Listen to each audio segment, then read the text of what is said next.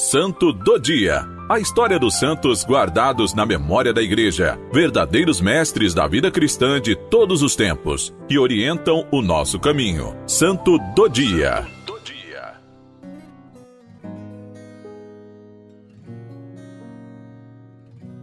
Dia 3 de novembro, celebramos a memória de São Martinho de Porres, religioso dominicano. Convento de Nossa Senhora do Rosário, em Lima, era uma estrutura impressionante. Ali, no final de 1600, viviam 100 frades dominicanos. Seu maior problema era financeiro.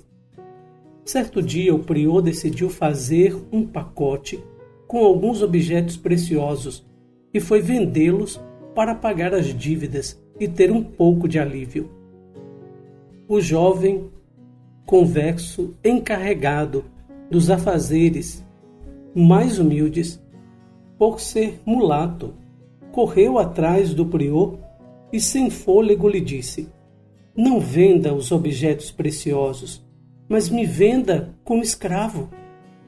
O prior, petrificado, comoveu-se e mandou de volta aquele jovem que via todos os dias com a vassoura na mão e de bom humor, sem nunca se incomodar de ser invisível pela comunidade. Aquele jovem, um pouco mais que adolescente, chamava-se Martinho. É de Lima, no Peru, mas tinha a cor da pele errada, por ser a cor dos escravos.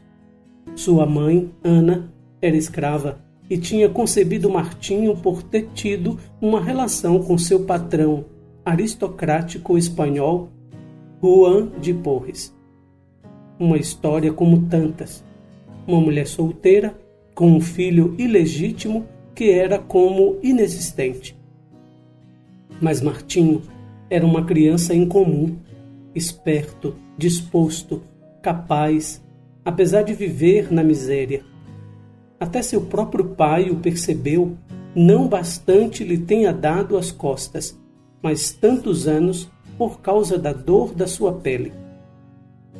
Quando se transferiu para o Panamá para desempenhar o cargo de governador, Juan de Porres reconheceu seu filho e dispensou viveres à sua mãe para se manter com o menino sem problemas. Martinho não foi apenas especialista em vassoura. Antes de entrar para o convento, aprendeu com alguns farmacêuticos vizinhos as primeiras noções desta profissão. Além do mais, por algum tempo frequentou uma barbearia, um trabalho que não raramente era associado ao de um cirurgião. Desta forma, em um convento lotado o rapaz teve muitas oportunidades para ser apreciado como barbeiro e por dar bons conselhos do ponto de vista médico. Mas seu dom mais cristalino era a sua fé, que transparecia pelo seu modo de ser. Demonstrou a sua fé também com uma capacidade insuspeitável de transmitir o Evangelho aos pobres que os entendia melhor que muitos outros. Como São Francisco, a fama de Martinho aumentou rapidamente. Ele lembrava bem as excursões dos conquistadores no Peru. Por isso, o frade conquistou os corações também de nobres e vice-reis. A ele são atribuídos sinais extraordinários mas extraordinária era certamente a extensão da sua caridade. A enfermaria do convento, onde tinha capacidade de curar não apenas o corpo, o tornou uma autoridade indiscutível.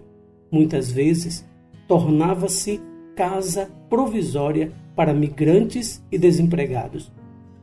Para as crianças pobres, mandou construir um colégio, o primeiro da América do Sul, Além do mais, suscitava estupor também seu amor pelos animais, que os tratava com delicadeza e respeito.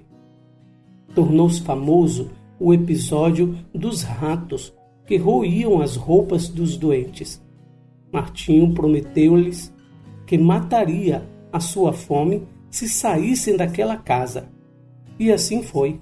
O convento ficou livre dos ratos e Martinho nunca se esqueceu de lhes levar comida.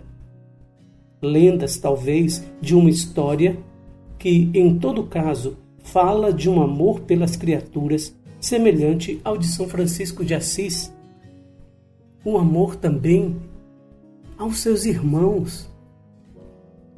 Martinho faleceu serenamente na noite de 3 de novembro de 1639. Em 1962, o Papa João XXIII o proclamou santo. Que história fascinante de São Martinho de Porres, de Lima. Filho de escrava, se torna nobre pela humildade. Martinho se deixou encher pelo amor de Deus e transmitiu esse amor de Deus ao seu povo, num serviço humilde e amoroso.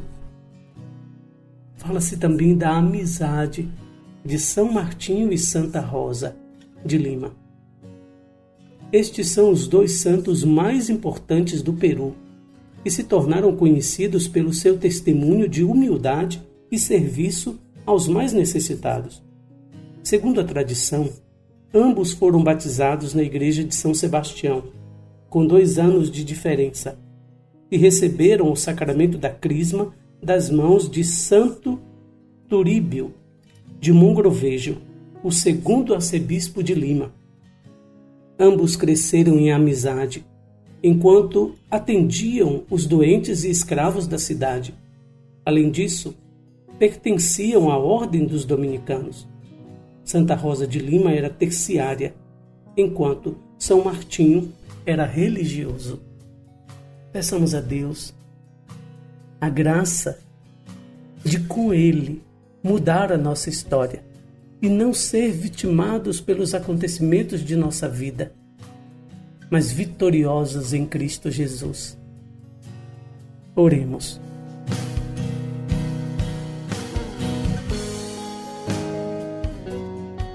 Ó Deus, que conduziste São Martim de Lima à glória do céu pelos caminhos da humildade, dai-nos seguir de tal modo seus exemplos na terra, que sejamos com ele exaltados no céu.